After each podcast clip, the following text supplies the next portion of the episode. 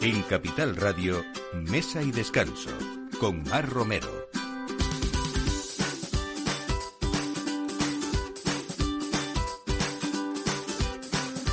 Buenos días, eh, domingo, y esta es la hora, pues como siempre, del aperitivo en Capital Radio. Estamos en mesa y descanso y poniendo esta mesa para que ustedes disfruten siempre con buenos profesionales, con buenos productos y con esa alegría del fin de semana para tomar nota y que cada día podamos, desde luego, disfrutar más. Eh, yo creo que incluso hasta con coherencia y con conocimiento, ¿no? Y eso hoy nos trae a hablar de muchas cosas, entre ellas eh, esas carnes maravillosas que tenemos para consumirlas con esas razas autóctonas, algunas en peligro de desaparición y que hay quien trabaja para que le demos valor a esto y sepamos realmente de qué hablamos, que es Carlos Rodríguez de Raza Nostra.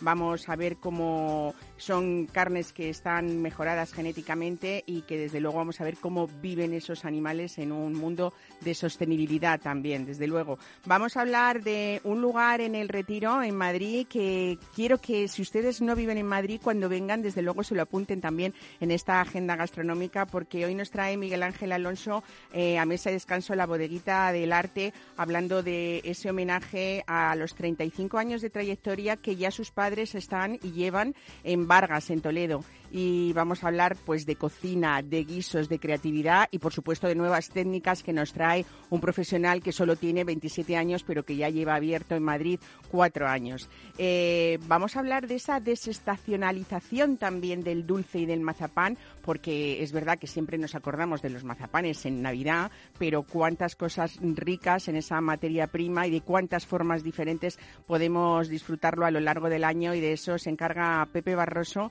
eh, que representa esta empresa que nada menos que ha cumplido 131 años hablando de, maestría, de artesanía y sobre todo también de, premios, porque la última noticia precisamente es que ha recibido sus delicias de mazapanes es el máximo reconocimiento de los esfuerzos de una empresa por elaborar alimentos y bebidas de la más alta calidad, que es el premio Taste Award de, que se hace en, Europa. ¿no? Y vamos a hablar también ya para terminar de tradición. Nos vamos de viaje, como siempre, en mesa y descanso hoy hasta Segovia para hablar de una oferta gastronómica basada también en esa comida tradicional y que sin saberlo ha sido pionero de lo que hoy llamamos cocina de kilómetro cero, que es el restaurante Maracaibo de Casa Silvano, que cumple 50 años también.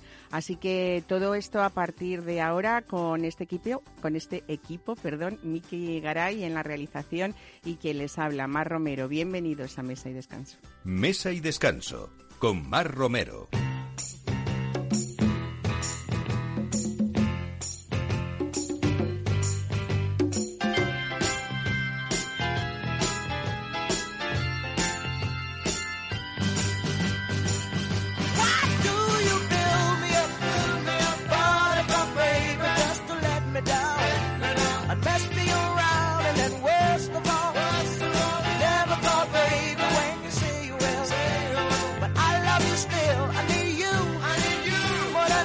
Estamos hablando de eso, de lo importante que es eh, que el consumidor conozca realmente lo que come y, lo haga con responsabilidad. Y esto solo es posible desde el conocimiento y desde la veracidad en la información. Y así podremos distinguir diferentes calidades y procedencias. En este caso, hablando de, la carne, eh, y Raza Nostra lleva muchos años junto a Carlos Rodríguez y antes su familia, por supuesto, desde el mercado de Chamartín al principio, haciendo eso, que conozcamos lo que comemos y últimamente, mm, Carlos Rodríguez, buenos días, bienvenido. ¿Qué tal? Buenos días. En esto, eh, recientemente habéis publicado un libro precioso que, que es Nuestras razas, las españolas, eh, no solamente para tener conocimiento de ellos, sino que es verdad, vamos a hablar así en plata, de que llevamos en los últimos tiempos demonizando eh, el consumo de carne y hay que saber diferenciar lo que son, bueno, como en otros alimentos, quién lo cuida y hablando de esa sostenibilidad y de muchas cosas que, que bueno, que hay que conocer, ¿no? Sí, así es. Bueno, primero gracias por invitarme y darme la oportunidad de, aclarar un poquito más toda esta confusión muchas veces que existe en torno al mundo de la carne. El tema del libro ha sido muy bonito, ha sido una colaboración con José Barea en su proyecto Bestiarium, que nos hemos hecho una edición especial para Raza Nostra, porque qué mejor una imagen que mil palabras. Es un libro donde aparecen fotografías reales de retratos en campo, ha sido un trabajo de más de 10 años y la verdad es que es un libro precioso para conocer un poquito más de las razas. Eh, es una pena la demonización que se está haciendo sobre la carne, es de las campañas más absurdas que se pueden hacer, porque cuando ayer justamente estuve por Galicia eh, y por la zona de Salamanca visitando nuestros, nuestros ganaderos, y, es una pena, ¿no? Cuando ves, ahora que también se habla tanto de la España vaciada, la, importancia que tienen estas razas para el sostenimiento de la población, para el ecosistema, eh, para minimizar la huella de carbono. No solo tiene un efecto no negativo, sino positivo sobre los gases de efecto invernadero. Pero como bien dices, cuando no hay conocimiento y hay desinformación o mucha información mal clasificada, pues el efecto es el titular y, y bueno, y nos llegan las informaciones que nos llegan. Carlos, en nuestro país hay un gran patrimonio genético vacuno con, con, sus 40 razas diferentes, de las que apenas se conocen y se consumen unas pocas. Y además son, son razas que están poco mejoradas genéticamente en cuanto a rendimiento cárnico, pero que sin embargo poseen un altísimo valor no solamente genético, social, medioambiental y también, por supuesto, cultural y gastronómico. ¿no? Así es. Eh, las razas españolas, aproximadamente, efectivamente, hay unas 40 en España. Prácticamente el 85% están en periodo de extinción porque básicamente hay unas razas extranjeras que tienen un rendimiento mayor, un rendimiento económico, pero sin embargo el valor gastronómico, eh, cultural, social, de tradición y la base genética, pues es, eh, incontable, ¿no? Esa es nuestra labor y lo llevamos haciendo más de 20 años. Afortunadamente vemos que nuestro granito de arena tiene frutos. Nuestro cliente viene al mercado y viene a la tienda pidiéndonos carne de cachena, carne de sayaguesa, carne de retinto y bueno, eh, esa labor eh, tiene sus frutos. Por ejemplo, una de las razas que se ha puesto un poquito de moda, como la cachena, eh, había apenas 300 ejemplares, solo 300, hace apenas unos años y, ahora ya cuenta con más de mil, ¿no? Bueno, para que haya interés sobre algo tiene que haber conocimiento. Y luego si encima en el plato, pues se ve la calidad que tienen, pues el resultado es que es un trabajo que merece la pena pero es verdad que informaciones como la que estamos escuchando últimamente pues eh, son obstáculos que nos ponemos a nosotros mismos, como digo, absurdos. Yo me acuerdo hace eh, muchos años que hablábamos ya de, raza nuestra eh, y siempre hemos hablado de eso, de, del el interés por fomentar y por ese conocimiento de lo que son nuestras razas autóctonas también, ¿no? Y hablabas de la cachena, pero podemos hablar de otras como la asturiana de los valles o, la rubia gallega. En realidad son algunos ejemplos que, vosotros habéis llevado muchos años, estáis trabajando con ello, pero hay que decir un poco también por qué estás comentando esto, porque son realmente eh, ecosistemas diferentes españoles donde estas razas viven, que son producciones sostenibles, ¿no? Y, y muchos donde los animales están con sus madres hasta los 5, los 7 meses de edad y que, y que son alimentados de una forma, pues como tiene que ser después el resultado de una carne de calidad, ¿no? Sí, estas razas, no está, como no están mejoradas genéticamente, eh, tienen una aptitud normalmente doble, carne y leche, incluso triple, cuando no existían trastodes, ¿no? Trabajo, carne, leche. Entonces, eh, las crías son capaces de estar siete, nueve meses con las madres en el campo. Es decir, esa, esa aptitud de leche no se ha perdido, cosa que sí ha ocurrido con las vacas eh, mejoradas genéticamente, con las razas mejoradas que enseguida tienen poca leche y tienen que pasar a sistemas más eh, de, una producción más alta, ¿no? Bueno, este es uno de los trabajos que hacemos. La clave aquí son los ganaderos, que realmente tienen parte de bueno, pues de vida bohemia o de vida o de amor a su raza de toda la vida, porque en todas las zonas de España hay razas que son las mejores para esa zona. Eso significa adaptación al medio. Eso significa que son muy frugales, que son muy rústicas y que otras razas no podrían aprovechar esos recursos, ¿no? Aparte son eh, previenen los incendios y como digo son capaces de, tener producciones que de otra forma otras razas no la tendrían.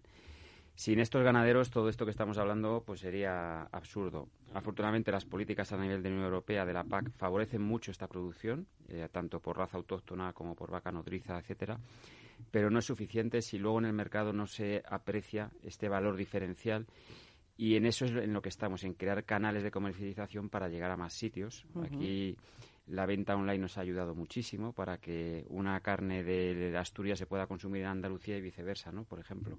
Y que la cultura de la carne, eh, pues eh, igual que la del vino, pues eh, la disfrutamos, pues no, no esté demonizada, ¿no? ¿Cómo se traduce eso, que al final es lo que le importa al consumidor, en el plato? O sea, ese cuidado de las razas, ese cuidado en la alimentación, esa, esa sostenibilidad en, en, la cría. a veces tenemos que ver cómo es un resultado, por ejemplo, de, la diferencia de poner una carne que no sea de calidad, que se convierte eh, la mayor parte del peso en agua, y cómo hay carnes eh, que tú nos eliges a veces, eh, a veces no siempre, me, refiero en, diferentes ejemplos, como esa carne de raza cachena que nos hablabas antes, que es lo que llamáis esas carnes antiguas, ¿no? Porque nos recuerdan esas carnes de antes. ¿En qué? Cuéntame. Pues mira, hay, dos partes. Una que es la más intangible, ¿no? Que si quisiéramos, que es saber lo que hay detrás de esa carne, todo lo que estamos ayudando a que eh, esa población rural y esas economías subsistan. Eh, y toda esa parte es incalculable. Quizás tenga más valor esa parte que la gastronómica, eh, fíjate lo que te digo. Pero bueno, más allá de eso, yo entiendo que la gente, el consumidor, cuando paga algo por un alimento, quiere que eso que paga se refleje en el plato. Bueno, pues esa otra parte, la buena noticia es que las razas autóctonas españolas, sobre todo en pureza, tienen una calidad de carne normalmente superior. Eh, tanto en textura como en sabor, cada carne tiene sus peculiaridades, no es lo mismo una raza morucha que una raza avileña o una asturiana. Eh, y, por otra parte, sabemos que nos estamos comiendo un alimento hecho de forma tradicional y que por tanto eh, nos va a aportar todo lo que nos aporta la carne, aparte de los aminoácidos esenciales, yo siempre digo lo mismo, si nos quedáramos en una isla desierta con tres alimentos, uno indiscutible sería la carne. y la proteína, si no, no podemos el vivir alimento más completo que hay. Claro. De hecho, siempre decimos lo mismo. No hay que comer mucha carne, hay que comer buena carne. Dos, como todo. como todo. Eh, y eso es un poco lo que los clientes que ya llevamos mucho tiempo divulgando esto, pues están enganchados, porque el diferencial de precio a veces ni siquiera existe, porque son producciones muy eficientes al aprovechar recursos por ejemplo, en este momento que están subiendo muchísimo los piensos por la crisis de, a nivel mundial de, la energía, estas pequeñas explotaciones se ven menos afectadas comparativamente porque tienen su propia agricultura a su vez, ¿no? Con lo cual, se puede decir que todos son ventajas y las posibles desventajas, que es ese menor rendimiento económico, lo que hacemos nosotros básicamente es compensarlo con un precio de compra mayor. Es decir, pagar al ganadero lo justo. Y, estas producciones hay que pagarlas. Eh, hablabas del consumo. ¿Cuál sería el consumo recomendable desde un experto como, como, tú eh, de, consumo de, este tipo de carnes? Bueno, los estudios hay muchísimos y si hubiera que hacer un resumen de lo que prácticamente todos los estudios que de nutrición que hay sobre el consumo de carne hablan de dos a tres raciones de 150 gramos. ¿eh? Eh, no solo vacunos, y en total, de, vacunos. A la semana. A la semana. ¿Vale? Sobre este consumo y una dieta de resto de productos y ejercicio normal, no solo no hay que reprimirla, sino que hay que potenciarla, sobre todo en edades jóvenes y, en, edades mayores. Si no comemos carne cuando somos mayores, vamos a tener problemas de memoria y de muchas cosas. Oye, como ejemplo nos has traído, eh, explícanos, porque tenemos aquí un carpacho maravilloso que encima nos habéis elaborado para, para poder probarlo.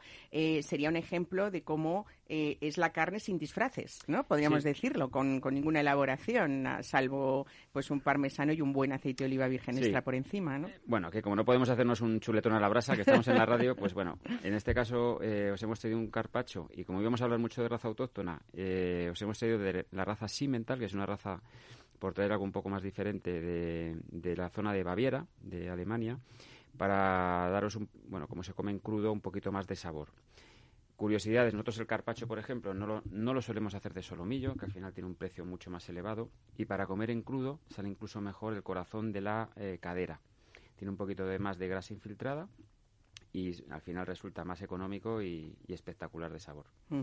Bueno, cuando hablamos de, carnes de, de, vacuno, no solamente hay carnes rojas, tenéis esa asturiana de los valles que habíamos nombrado, la rubia gallega, que quizás sea de las más conocidas y que son carnes magras con un sabor muy suave. Cuando hablamos de, ternera, ¿no? También esa alimentación influye, ¿no? En ese territorio. Y no solo el vacuno, no hemos hablado del, ovino. Claro. Eh, por ejemplo, comercializamos el ternasco de Aragón probablemente una de las mejores carnes en cordero. Es una raza de unos tres meses, eh, es una carne de unos tres meses aproximadamente, de la raza raza aragonesa y otras razas de la zona. Eh, el cabrito, trabajamos un cabrito de Jaén de la raza Florida sevillana. Es una pena que el cabrito se esté perdiendo. Es una de las razas con más, de las carnes con más personalidad y que probablemente mejor aproveche los recursos. Son muy, muy independientes, digamos. Y, luego en cerdo tenemos la maravilla, la maravilla del cerdo ibérico, que, vamos a decir de la dehesa que tenemos en España. Por eso cuando hablamos de estos estudios de, eh, de huella, impacto ambiental, que muchas veces están basados en Estados Unidos y en otros países en vías de desarrollo, que es verdad que tienen que deforestar muchas superficies, España tiene, un, tiene unos ecosistemas que están adaptados a la ganadería. No hay que rotular labores, tierras de labor. Y, no solo no es, no es bueno que se vean, sino que es muy importante que estén. Muchos prados de Galicia, si no hubiera este tipo de ganadería, dejarían de existir y empezaría a crecer el matorral y la arboleda. Con lo cual, eh, bueno. Y los incendios, o sea, muchísimas cosas, ¿no? Eh, habías hecho la comparación al principio de nuestra conversación con el vino. Afortunadamente, buena noticia. La Unión Europea lo que defiende es el consumo responsable una vez más ¿eh? y un alimento prácticamente, que es lo que es, reconocido por, por muchos expertos como es el vino, eh, contar que es cancerígeno era algo espantoso para un país como el nuestro, que es un importantísimo productor. ¿eh? Nosotros con el amianto y la carne, eh, Claro, entonces es que es lo importante, una vez más, que es la, la información, algo que habéis hecho vosotros y que lleváis haciendo pues casi 20 años en ese mercado de Chamartín que habíamos comentado antes y que, bueno, este es vuestro eslogan, origen y selección de esas razas nuestras, ¿no? Así que, Carlos, muchísimas gracias por traernos hoy, bueno, pues algo diferente y mucho que de, de qué hablar en positivo. Muchas gracias y así seguiremos. Gracias, buen fin de semana. Mesa y descanso, Capital Radio.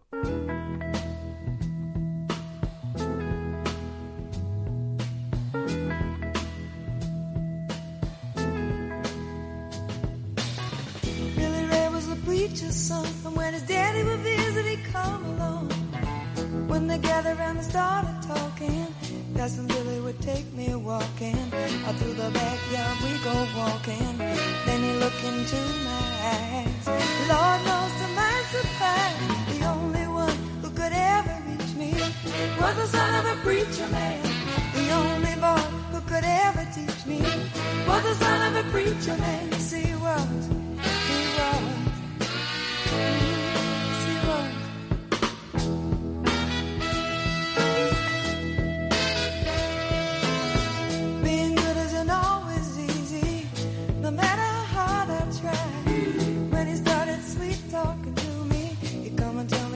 everything is alright.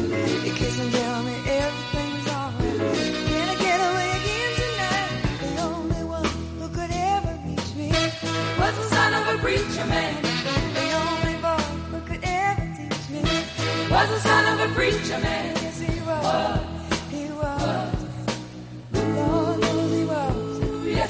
Pues hablamos una vez más de innovación, de tradición, de todo ese equilibrio que tiene que tener algo cuando uno se sienta a la mesa y ve que hay mucho detrás, mucho trabajo, mucha experiencia y también muchos años, porque desde hace 35 la familia Alonso convierte la bodeguita del arte en Vargas, en Toledo, que es la casa madre, en un templo primero de los guisos, de los pucheros, de las cazuelas.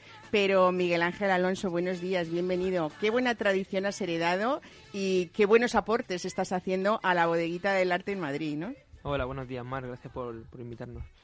Pues sí, eh, partimos de, la base de guisos, de, tradición, de pucheros, de cazuela y abrimos hace alrededor de cuatro años aquí la bodeguita del arte aquí en... En pleno retiro, en, Menéndez, Pelayo, en la avenida. Sí, y pues ahí quisimos dar un toque un poquito más vanguardista a la hora de, de elaborar los platos, de, técnicas nuevas, de, de, cocina sobre todo, cocciones en frío, mucho escabeche. Yo digo que si alguien quiere ver eh, la sutileza de esa tradición que son nuestros escabeches en diferentes productos, eh, en diferentes pescados, en carnes, eh, lo que tiene que hacer es ir a la bodeguita del arte, pero creo que creo de verdad, sinceramente, que es una de las mejores experiencias que puede tener uno en esa cocina tradicional, pero en esas técnicas que tú aportas o esos puntos, ¿no? Eh, finales, eh, pues por, por, ejemplo, poner en un mejillón, en un escabeche, añadirle una lima que en esa tradición no estaba, ¿no? O ponerle un polvo de aceituna negra en un escabeche de un poquerón, que a mí me parece eh, de verdad que tengo que felicitarte porque es, es, es fantástico, ¿no? Vamos a hablar de muchos guisos también que quizás sea pues uno de, las, de los puntos fuertes, tanto en un sitio como en otro, Eh, vamos a hablar, por ejemplo, de marmitaco de bonito, de las lentejas estofadas con verduras, del arroz con conejo, que es tanto de esa tierra toledana también, o un pollo de corral en Pepitoria, ¿no? que es una de las más tradiciones, de, de lo más tradicional. Eh, pero hoy, por ejemplo, estamos todavía en invierno, aunque estamos con un invierno muy seco y con unas temperaturas demasiado altas, pero hay que hablar de ese cocido vuestro que no me extraña que se tenga que hacer por encargo porque se hace íntegramente sobre fuego de chimenea todavía y en puchero de barro. Cuéntanos esto. Sí, el, cocido fue por lo que nos dimos a conocer hace muchos años allí en, en Vargas y se hace en pucheros de barro de mis abuelos que tenían fábricas de cerámica artesana y en la chimenea del local de Vargas. Cuando nos lo piden, por ejemplo, para aquí, para Madrid, tiene que ser por encargo porque lo hacemos desde las 4 o 5 de la mañana hasta la una de la tarde. Para que llegue a Madrid, desde Vargas a Madrid, ¿no? Que tenemos como unos 50 kilómetros más o menos. 50 kilómetros. Lo llamamos el cocido viajero. El cocido viajero. Una vez que ya está elaborado, pues tenemos que traerle aquí a Madrid y le mantenemos eh, media horita eh, caliente según viene, porque no pierde apenas temperatura y aquí servimos los vuelcos de ese cocido que viene desde Vargas. Madre mía, o sea que la familia se levanta a las 4 de la mañana para hacer el cocido a, los madrileños o a los que, o a los que vengan en, en Madrid, ¿no? Hay una de las cosas que, que, se está haciendo, enseña también en la, en la bodeguita del arte, Miguel Ángel, contigo, porque te da tiempo a todo, con esa versatilidad que tienes, y hacéis catering que además eh, está siendo muy famoso, eh, mm, dedicado incluso al cine, ¿no? O, a, la industria del cine, que cuenta, bueno, pues con todos esos trabajadores que tienen que comer y que, y que, y que acuden a ti, ¿no? Por algo será. Sí, nos, en, en, plena pandemia, prácticamente fue en plena pandemia cuando empezamos a, a, a focalizarnos en ese, en ese sector y empezamos a hacer catering a productoras de cine. Hemos hecho para varias películas. Hace poco ganamos un Goya en... ¿Al cortometraje? En el cortometraje, entonces Loba. Sí, eh, nos llamaron para, a través de Alex García, que es el novio de Verónica, la, la directora del cortometraje, nos llamaron para, para ayudarles o para, para elaborarlos el catering y hicimos el catering para todo, para todo el personal que estaba trabajando en ese gran proyecto. Bueno, no hemos hablado de los asados, pero también es otro de los puntos fuertes ¿no? de, la bodeguita del arte, eh, tradicionales, el cochinillo, el, cordero. A mí hay algo que me gusta mucho de la bodeguita del arte, que es ese rincón donde se cuida mucho el vino, que me parece que es una parte esencial de lo gastronómico, ¿no? Eh, y que encima habéis hecho una especie de coctelería gastronómica, podríamos llamarlo, porque no son unos cócteles al uso, ¿no? Cuéntanos. No, a la hora de la costelería, pues queríamos eh, trabajar la parte gastronómica que estamos haciendo, de guiso, de y hacemos algunos cócteles, por ejemplo, hay uno de ellos que a través del caldo de cocido, junto con vino fino, un poquito de jerez, un poquito de la salsa cominera del cocido, eh, hacemos ese un cóctel eh, como de aperitivo que, que, es muy interesante y la mayoría de los cócteles trabajamos a partir de la parte gastronómica. También Suena como extraño, pero al final resulta que cuando uno lo prueba eh, se ve el resultado, está equilibrado, está rico. Incluso los postres también pueden ser cócteles, ¿no? Sí. en formato de, cóctel, pero podemos tomarnos un tiramisú, por ejemplo, ¿no? por ejemplo, o una tarta de limón. O la tarta de limón. Sí, sí, a la hora de... Era para que el comensal por ejemplo, que una vez que ya ha terminado la comida no, no quiere un postre porque está muy lleno, podemos utilizar un, un cóctel de postre que sirve casi más de digestivo que de que de, que para seguir llenándote o que de dulce o, y es muy interesante también. Bueno, eh, siempre hay eh, cada lunes un plato de cuchara en la bodeguita del arte, ¿no? Y luego hay un menú que va rotando y que va cambiando, lógicamente, en función de, de la temporada y del mercado. ¿Qué es lo que mm, nos puedes contar que ahora mismo en esta temporada no nos podemos perder? Por supuesto, indudable ese cocido que hay que encargar, pero que tiene eh, mucha enjundia porque es un cocido, pues eso, con tres vuelcos, pero muy cuidado eh, y, pues, pues con todo. Hasta, mira, ¿sabes lo que más me gusta? Esa salsa de tomate y de comino, que es también muy toledana y que le hace, bueno, pues, pues eso, aportes diferentes y ricos y tradicionales, ¿no? El cocido, sí, al fin y al cabo el cocido es como te comentaba antes, ese eh, fue nuestro emblema desde el primer momento que empezamos a la familia a trabajar el tema de guisos en chimenea. Eh, los lunes de cuchara vamos cambiando platos de cuchara. Eh, tenemos de todo un poco, tenemos hasta unas carcamusas muy toledanas. Tenemos... Cuéntanos qué es la carcamusa. Pues la carcamusa es un guiso que hacemos con aguja de cerdo ibérico, eh, que se guisa durante alrededor de 5 horas, eh, muy despacito, con, con, un poquito de vino fino, también se le, se le añade un poquito de coñac, y con salsa de tomate casera, guisantes, chorizo, jamón, uno de los platos más tradicionales toledanos, ¿no? Tenemos aquí a Pepe Barroso ya. Buenos días, aprovecho Pepe para saludarte y está sentándonos así con la cabeza, asintiéndonos, porque porque bueno, pues le suena mucho y además que conoce conoces muy bien esta casa en Vargas, ¿no? Sí, así es. Sí, sí. Son tienen unos guisos estupendos de siempre. La carcamusa es uno de los platos, como digo, más, más la tradicionales. Es muy toledana, muy toledana. Y desde luego el cocido que hacen es extraordinario. eh, bueno, Miguel Ángel, hay que contar un poco tu, de, de, de, tu vida, porque tú eres una persona eh, muy joven, 27 años, con cuatro ya en la bodeguita del arte en, en el retiro, eh, y además con unos estudios que no tenían nada que ver con el tema hostelero. Tú eres químico, ¿no? Mm. Eh, y decidiste volver un poco al redil que se dice, ¿no? ¿O tanto te gustaba? ¿Cómo fueron esas vivencias tuyas que te marcaron tanto de pequeño? Mm, siempre, si, una persona siempre me ha gustado, tenía muchas inquietudes de hacer, crear cosas o de desarrollar cosas eh, a la hora de, ya sea la gastronomía o en cualquier otro sector. Y a través de lo de la química vi que no, que no cuadraba que estaba trabajando para gente haciendo pues, lo típico aspirinas o un poco un poco un poco de lo que suele ser menos creativo hacer hacer aspirinas que, que, lo que haces ahora ¿no? mucho menos creativo y pues quise volver otra vez a, a retomar lo que habían hecho durante tantos años mi familia pero ya con esa parte de formación técnica a la hora de entender muchísimas cosas que por ejemplo, los escabeches mi padre lleva muchos años haciéndolos, pero no le costó mucho fallo error el saber por qué sale bien, sale mal.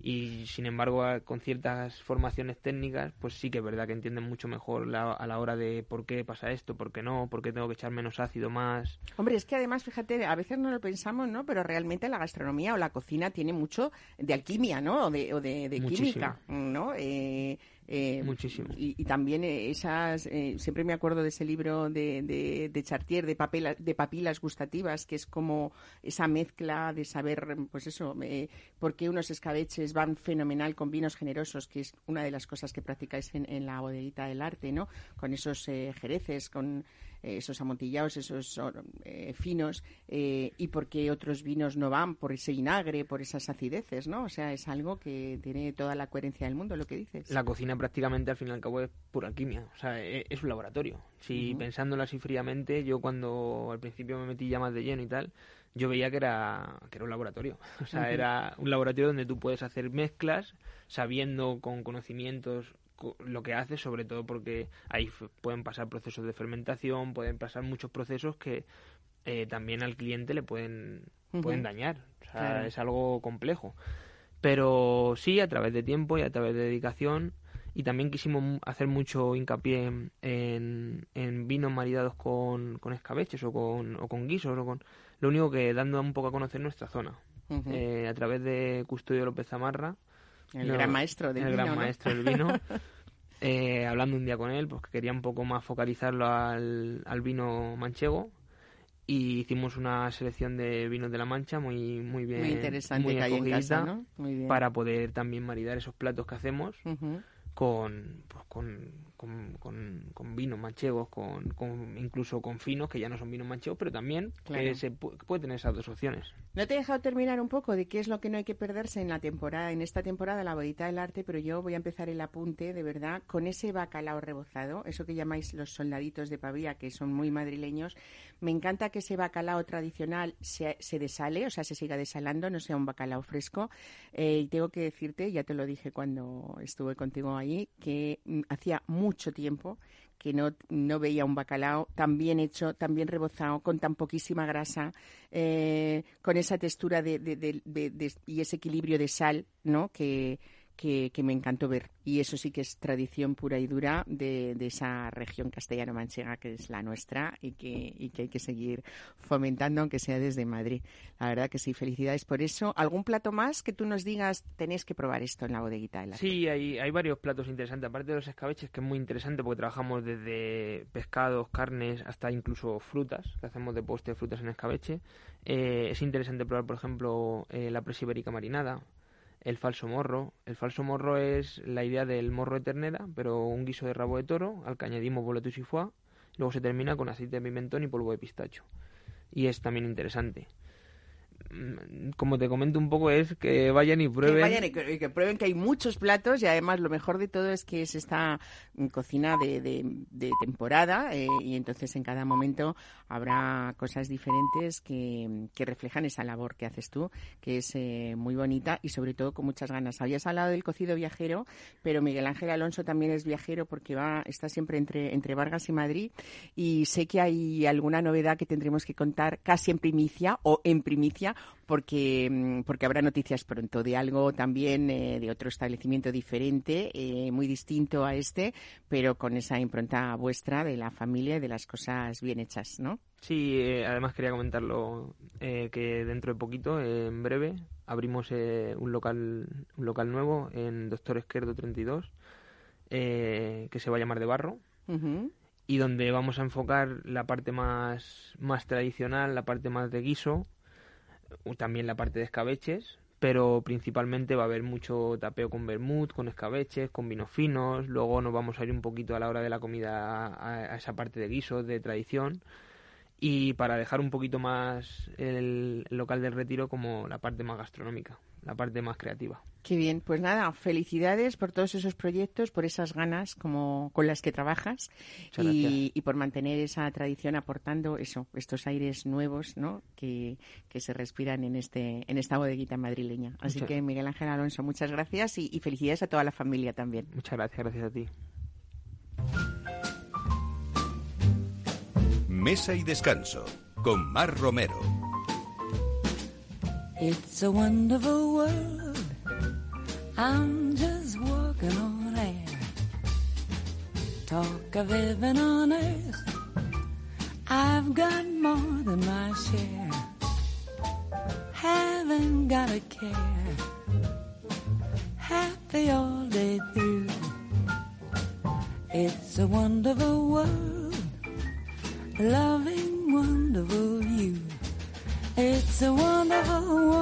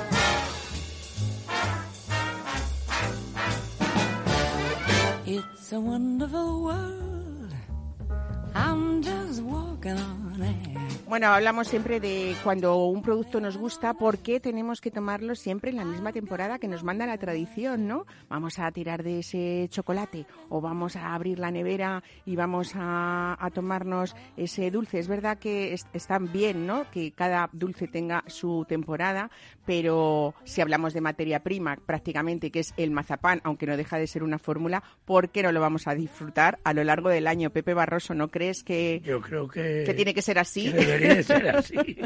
Porque Sí. el mazapán, al final, ¿qué es? Es El mazapán es almendra y azúcar. Almendra y Es- azúcar. Es una pasta que se, se hace pues triturando eh, muy finamente el azúcar y la almendra a partes iguales. y eso en vuestra empresa tiene muchas formas diferentes como que Sí, claro, de hay, muchas ¿no? variantes, eh, eh, pero no deja de ser la base la misma, ¿me entiendes? Bueno, en este caso, una de las eh, variantes o una de las formas diferentes de, de vuestros mazapanes barrosos son las delicias, Las que comentaba delicias. yo al principio de la, en la presentación del programa, que están entre esos diferentes productos artesanos siempre que elaboráis, Sí. hechos a mano. eh, yo creo que mantenéis celosamente esa tradición de siglos. Y estas piezas exclusivas acaban de conseguir el premio superior Taste Award eh, con una estrella de oro, no solo por la calidad que utilizáis de, de los ingredientes, sino también por ese sabor. ¿no? Sí, sí. Esta es, es, es un instituto que, que lo componen más de 200 profesionales, tanto pues enólogos, Chefs, sumilleres eh, también, eh, cocineros, la mayoría con estrella y tal. Y, y bueno, y para tú presentas el producto, pero para que te den al menos una estrella tienes que superar el 75% de la puntuación. O sea, sobre 100 tienes que sacar un 75.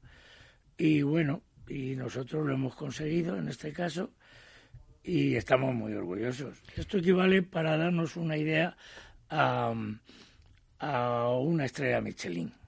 ¿Eh? Claro, pero en, en, en el este- 2019 nos dieron el premio el Grupo La Razón al mejor fabricante de mazapanes y es un premio nacional. Y esto, aunque sea menos conocido, es un premio europeo, es un premio internacional. es la Por lo tanto, para nosotros es muy importante. Claro, es la, como bien dices, la, la certificación independiente más reconocida del mundo, ¿no? O Sí, sea que así es. muy importante que Sí, además sí. sean expertos.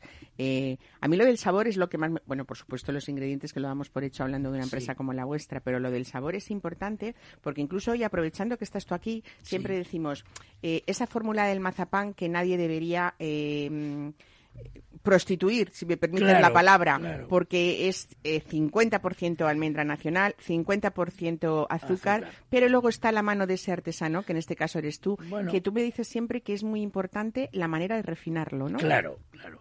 Eh, lo que no hay que hacer, o sea, si tú sacas una buena pasta de mazapán, tendrás un buen producto.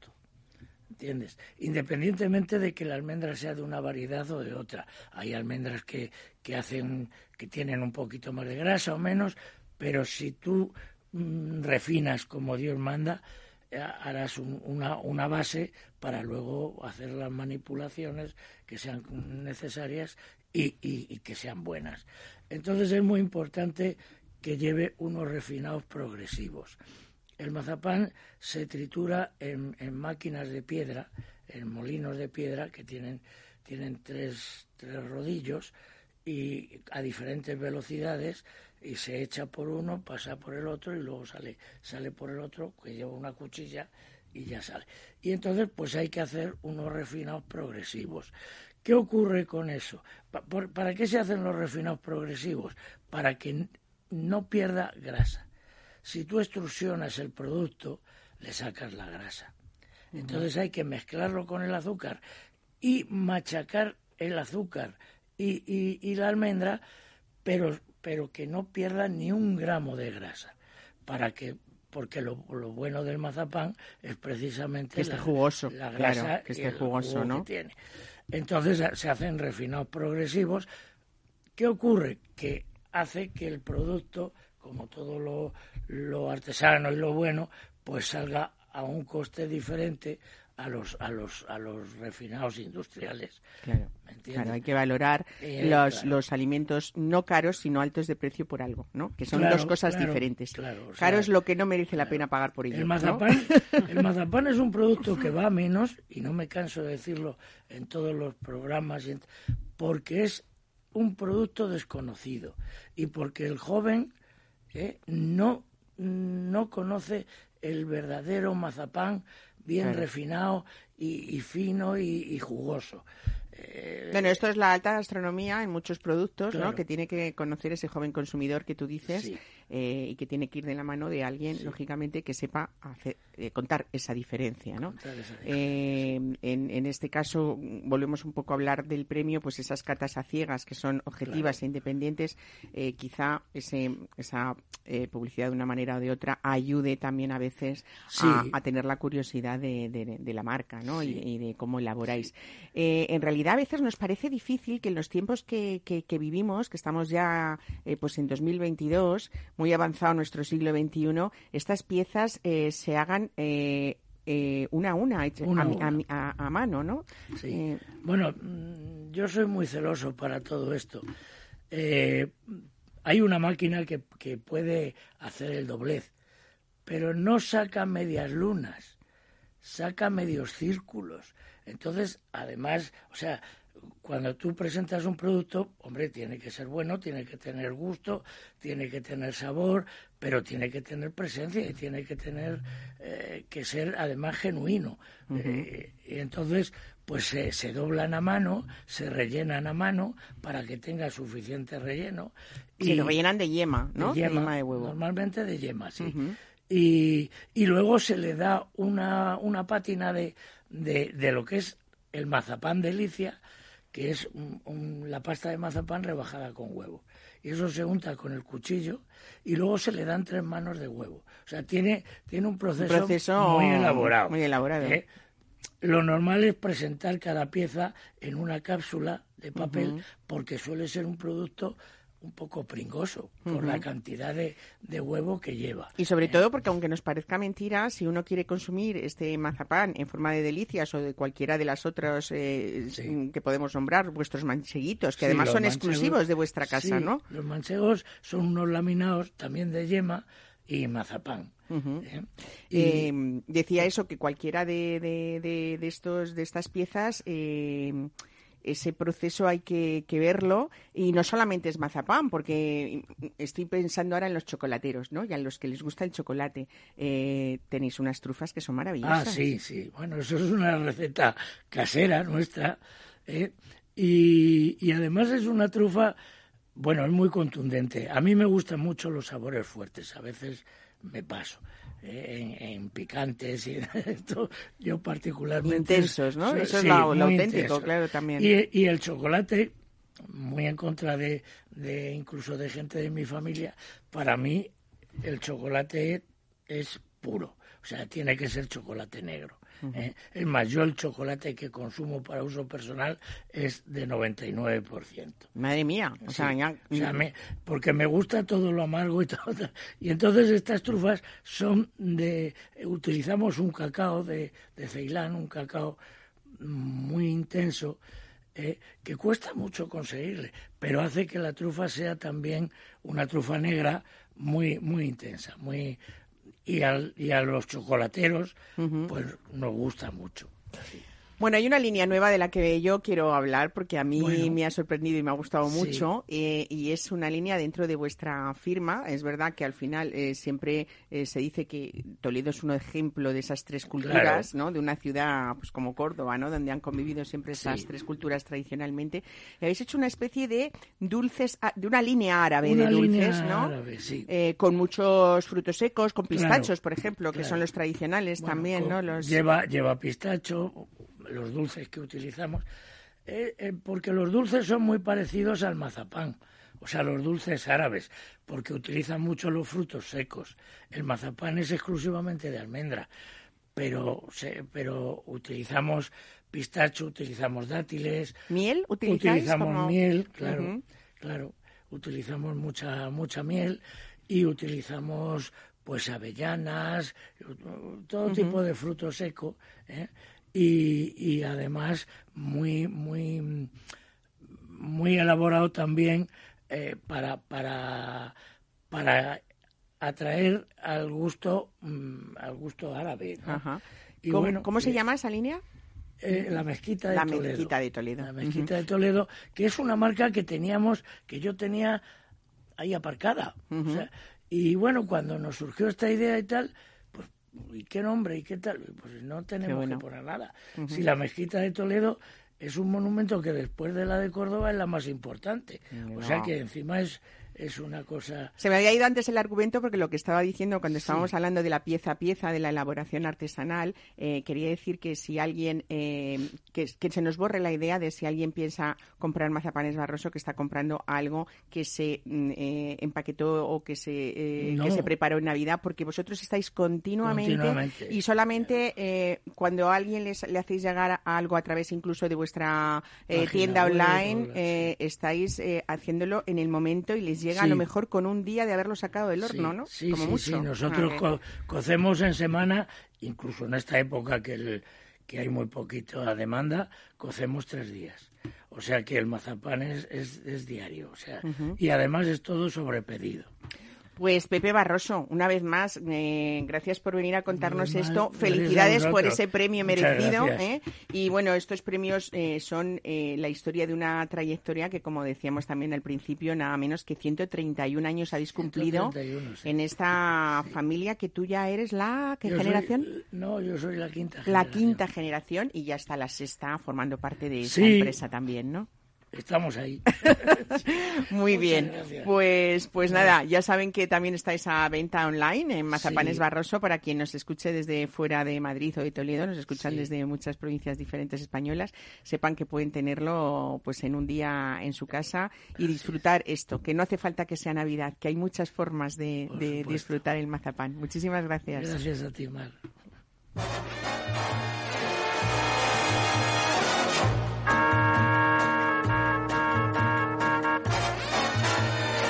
En Capital Radio, Mesa y Descanso, con Mar Romero.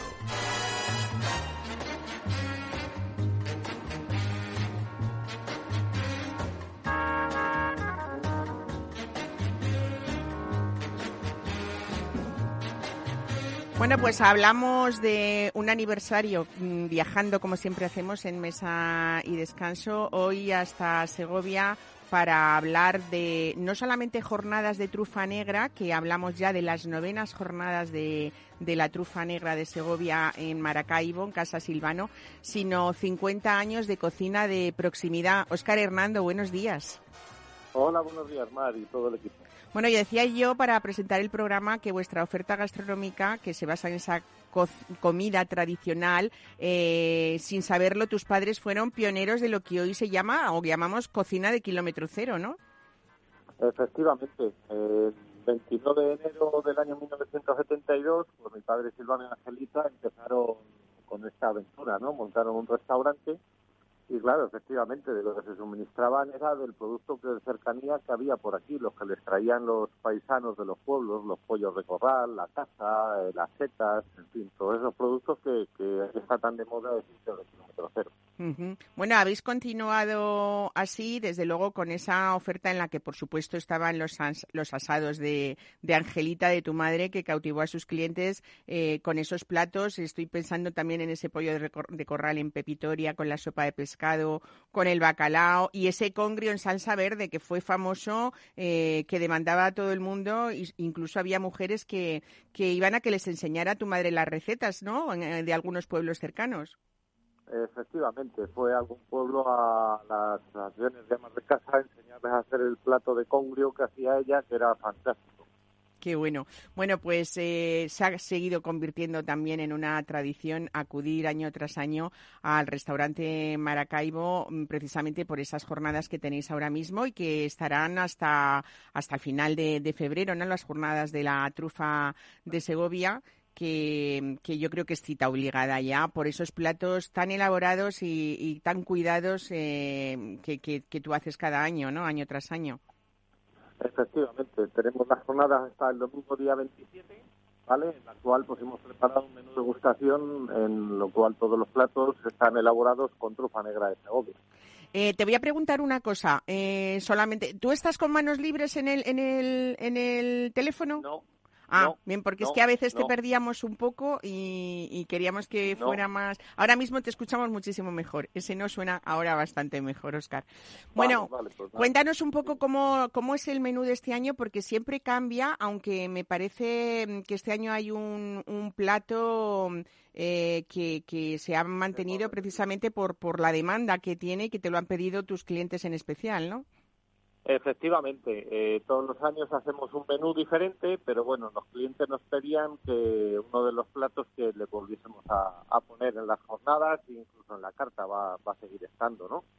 Eh, preparamos un caldo de cocido, el cual, pues con todos los ingredientes que lleva un cocido, y aparte le metemos tuétano de vaca, que eso lo que va a hacer luego a la hora de triturar el caldo con el tuétano, pues que le va a dar una melosidad muy consistente, ¿no? Lo acompañamos con un ravioli de panceta ibérica con verduras y setas. Y por supuesto la trufa, ¿no? Claro, la es trufa presente en todos los platos, hasta en el postre. Efectivamente. Y hay también, ese es el primer plato, luego ponemos una crema de cebolla del carracillo, es cebolla dulce, la Ujú. cual la tenemos durante ocho horas pochando muy lentamente hasta que coge un color marrón muy oscuro y luego la trituramos con un caldo de verduras acompañado de un pan crujiente con setas. Ajá. También está, bueno, ese toque dulce que le da esa cebolla, pues queda un plato muy bueno, muy bueno. Fíjate que a veces, eh, Oscar, siempre que pensamos en la trufa, mm, pensamos en, en- en platos de carne, pero tienes un plato poco habitual que es la parpatana de atún y trufa, con una parte del atún que, bueno, no es del todo muy conocida y realmente, ¿cómo lo haces? Porque lo preparas hasta con el hueso de la, de la, de la parpatana y también, bueno, también de ternera, ¿no? Efectivamente, pues ahí eh, la parpatana de atún es una parte muy jugosa, ¿vale? Tiene bastante infiltración de grasa y entonces lo que hacemos con el hueso del atún, de la parpatana y hueso de ternera, horneamos fuerte con verduras y vino de jerez. Con eso que conseguimos luego hacer una reducción muy lenta también y sale un caldo muy muy con un sabor riquísimo que es lo que acompañamos a la parpatana con la trufa. Para terminar aquí, bueno, no sé cómo, cómo, cómo, cómo termina la gente con tantísimo plato, pero es verdad que es una ocasión, siem- siempre es una buena ocasión ir, ir a Maracaibo. Eh, este año tenemos mm, dos motivos, ese 50 aniversario y sobre todo una vez más esta, mm, eh, estas jornadas de la trufa, pero sí que es verdad que se nos queda siempre en el recuerdo porque aparte de disfrutar, uno ya esa noche no cena seguro, ¿no? Sí, efectivamente. Pero ¿cómo terminamos esa, esas jornadas, ese menú? Sí, bueno, pues ahora el siguiente plato ya pasamos a la carne, hacemos una terrena, una terrina de ternera, ¿vale? Ujú, Utilizamos varias partes de la ternera, cocinamos cada una por separado y luego mezclamos y prensamos. Luego va una terrina terminada en la plancha, que se queda muy caramelizada y crujiente, acompañado de, de trufa y el jugo de asao, de- vamos, el jugo del, del- con lo que hemos hecho las diferentes partes, bien reducido también durante ocho horas y un puré de patata con yema de huevo y sal ahumada. Qué bueno. Oye, eh, el punto dulce, que es un bizcocho de chocolate y helado de trufa, ese helado lo preparáis vosotros también con, con, Sí. con una buena cantidad de trufa, ¿no? Según me di cuenta. Claro. Utilizamos leche de oveja castellana, ¿vale? De aquí de la zona, que al tener un poco más de materia grasa, entonces absorbe más el, el sabor de la trufa. Y por cada litro de leche le metemos 80 gramos de, trufa rallada, ¿vale? Y entonces el helado tiene un sabor a trufa súper importante, ¿no? Quizás es el plato donde más se aprecia el sabor de la trufa, puesto que es un toque intenso para terminar el menú. Bueno, aparte de ser un buenísimo chef, ¿eh? que yo digo siempre que además de los asados eh, hay que hay que ir hasta hasta Maracaibo en Segovia, aunque no esté justo en, en, en, esa zona donde todo el mundo eh, a, la, calle real y a la plaza central, no hay que desplazarse un poquito, pero desde luego siempre ha merecido la pena y la muestra son esos 50 años que acabáis de cumplir. Eh, pero aparte de ser, como decía, un buen chef, Oscar, tú eres un gran bodeguero y además tenéis eh, vino propio, ¿no? Cuéntanos. Efectivamente, aquí en Segovia está la denominación de origen más pequeña de España. Valtiendas. de origen Valtiendas, exactamente. Está al norte de la provincia de Segovia, pegada a la ribera del Duero, ¿vale? Entonces ahí las viñas están a casi mil metros de altitud y elaboramos tres vinos, cada uno de una parcela diferente, que son Ébolet Roble, Ébolet Vivencias y Ébolet Sin Vivir. Tres vinos muy ricos, cada uno con lo que le aporta el diferente suelo y la diferente orientación. O sea que encima podemos hacer maridajes personales ¿eh? con, con, tus mm, platos, con tus vinos. Eh, ¿Qué decir? Pues que 50 años después eh, ahí sigue la esencia de tus padres, de Silvano y de Angelita, que sigue estando viva en esa cocina de Maracaibo. Sigues teniendo esos pollos de corral, esos pavos también presentes en tu cocina y, por supuesto, esas setas y la caza, ¿no? Ahora con con nuevas elaboraciones. Y mm, no sé si en el momento en que tú, eh, mm, cuando llegaste al restaurante, bueno, sé que naciste entre fogones, pero ¿cuándo decidiste tomar el protagonismo en esa, en esa cocina dentro de esos 50 años, Oscar? Bueno, sí, pues yo empecé a trabajar con mis padres de aquí con 14 años, o sea que ayudando a mi madre en la cocina y luego en el restaurante, en el comedor con mi padre. Pero fue a raíz de irme a la escuela de cocina donde ya vi que había algo más, ¿no? Que había algo más en la cocina, en la gastronomía. Y pues cuando volví con 18 años, pues ya empecé aquí a trabajar más en serio y a traer productos también, entonces que no se conocían o no se consumían en Segovia, pero que aportaban un plus al restaurante y para que nuestros clientes se fuesen satisfechos siempre que venían a comer. Claro que sí. Esa cocina vanguardista de Oscar Hernando que, bueno, después eh, de esos 50 años eh, has conseguido también mantener no solamente esa talla de restaurante, sino también ser uno de los referentes de, la hostelería segoviana. Así que no me queda más que felicitar a esa familia, ¿eh? a tus padres también, y desde aquí decir que, que nuestros oyentes cojan esa agenda gastronómica y que sepan también que es una cita obligada cuando uno va a Segovia para, para disfrutar de esa cocina creativa y sobre todo que, estamos hasta últimos de, febrero, ¿no? Eh, que la sequía de las últimas semanas ya va escaseando esa trufa, pero que estamos a tiempo todavía de disfrutarla. Así que gracias y buen fin de semana, Oscar Hernando. Muchas gracias a ti, Mar, y un saludo a todos los madrileños y que nos están escuchando en la radio. Un abrazo, hasta luego. Adiós.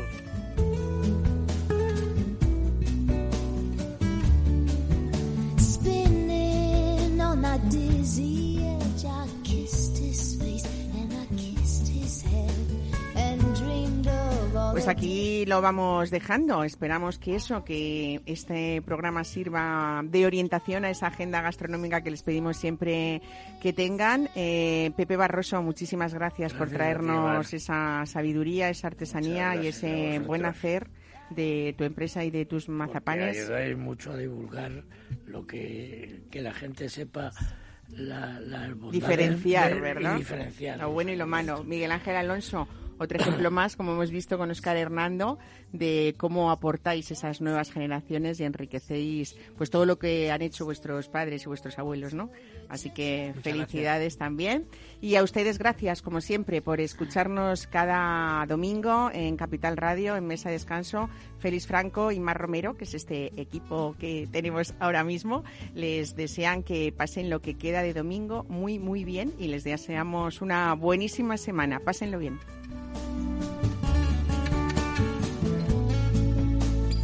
En Capital Radio, Mesa y Descanso, con Mar Romero.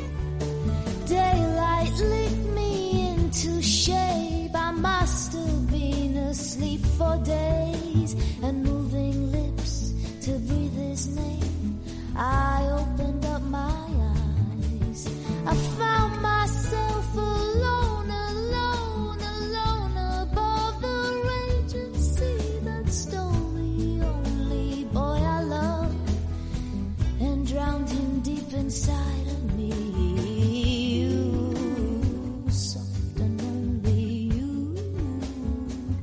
lost and lonely you, just like heaven. You, soft and only you, lost and lonely you, just like.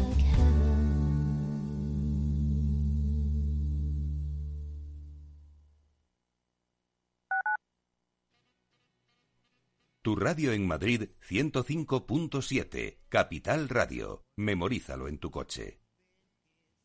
Restaurante Ferreiro, todo el sabor de la cocina asturiana con los mejores pescados de pincho de nuestros mares y nuestras carnes del Principado. Recetas sabrosas y actualizadas junto a los platos más emblemáticos de la alta cocina asturiana. La fabada, premio la mejor de Madrid 2017 y las verdinas con bogavante y almejas. Pruebe nuestro famoso arroz con leche y nuestros menús diferentes en cada temporada. Calle Comandante Zorita 32, teléfono 91 553 9342. Una recomendación del programa gastronómico Mesa y Descanso. Esto te estás perdiendo si no escuchas a Luis Vicente Muñoz en Capital, La Bolsa y la Vida. Las posiciones cortas lo que son es el buitre que devora el cadáver. El cadáver es anterior, ha muerto antes. No te confundas. Capital, La Bolsa y la Vida. El original. Disfruta de la mejor cocina gallega en Montes de Galicia. Todo un clásico moderno en el barrio de Salamanca. Disfruta de la variada dieta atlántica, de las mejores carnes y pescados tratados con respeto y transparencia y regados con una de las mejores bodegas de la zona. En grupo, en familia o en pareja, Montes de Galicia te ofrece el espacio perfecto en cada ocasión. Esto te estás perdiendo si no escuchas a Rocío Arbiza en Mercado Abierto.